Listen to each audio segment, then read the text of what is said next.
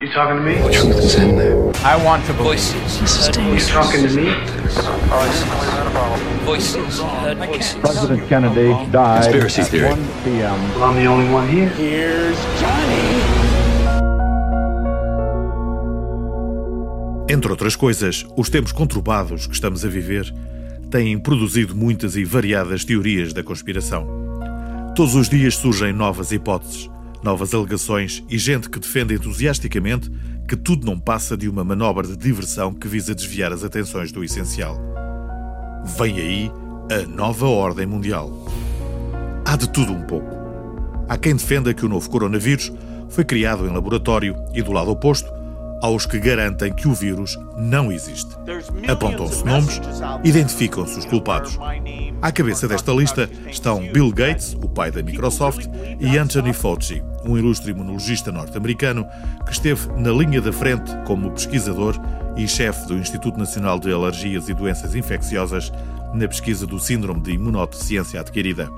Há quem assegure que os dois criaram a pandemia com o intuito de controlarem as pessoas e assim lucrarem com a propagação do vírus, além de usarem a inoculação das vacinas para inserirem microchips rastreáveis nas pessoas. Mas Gates e Fauci não estão sozinhos. O milionário húngaro George Soros, por exemplo, é dado como um dos principais culpados pela disseminação do coronavírus, pois é acionista de um laboratório em Wuhan, na China. Mais recentemente, o chanceler Ernesto Araújo, ministro brasileiro responsável pelas relações exteriores, defendeu que, e passo a citar, não podemos deixar que a Covid-19 seja pretexto para destruir a liberdade. Recusemos o despotismo esclarecido globalista que pretende fazer um Great Reset passando por cima das nações e da vontade dos povos. E o que é este Great Reset é nada mais, nada menos que a mãe de todas as teorias e que defende que a pandemia teve origem a partir de um projeto secreto de elites visando impor o seu controle económico e social às massas. Esta parece ser uma história muito interessante, mas iremos guardá-la para outra edição, pois hoje vamos falar de uma outra teoria.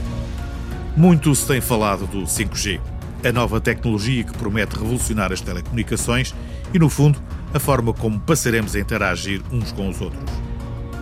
Tudo começou no dia 19 de janeiro de 2020. A pandemia alastrava na China e o mundo especulava sobre os efeitos do vírus. Nesse mesmo dia, um post no Twitter defendia uma ligação direta entre os efeitos da rede 5G e a doença, alegando que Wuhan tinha naquela altura mais de 5 mil estações de base 5G e teria 50 mil até 2021. É uma doença ou um efeito 5G? Questiona o tweet.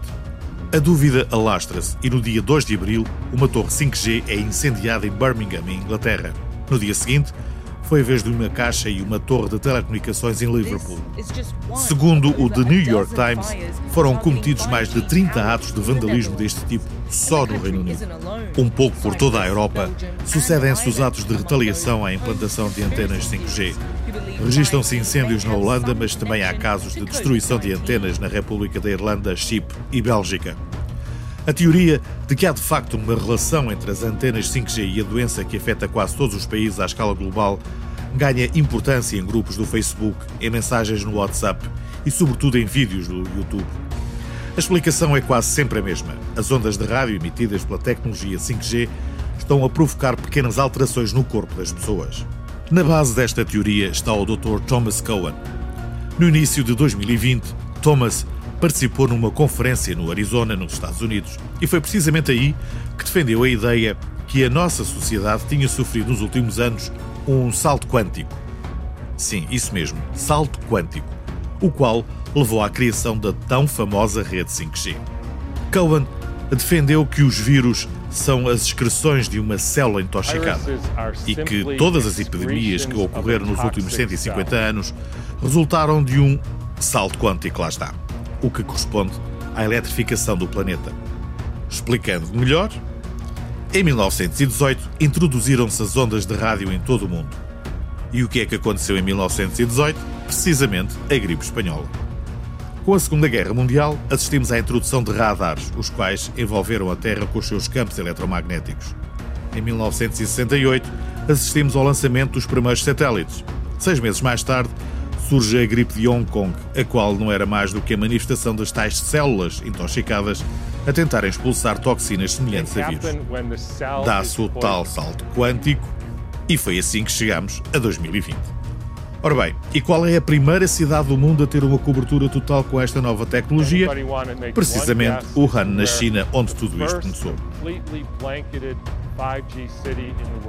E onde é que fica a sede e a fábrica do principal construtor chinês de telemóveis, a bem conhecida Huawei? Nem mais, em Wuhan. E porquê? Alega-se que o confinamento iria permitir a instalação indiscriminada de antenas 5G um pouco por todo o mundo, sem que a população desse por isso. Thomas Cohen termina a sua declaração com a prova das provas.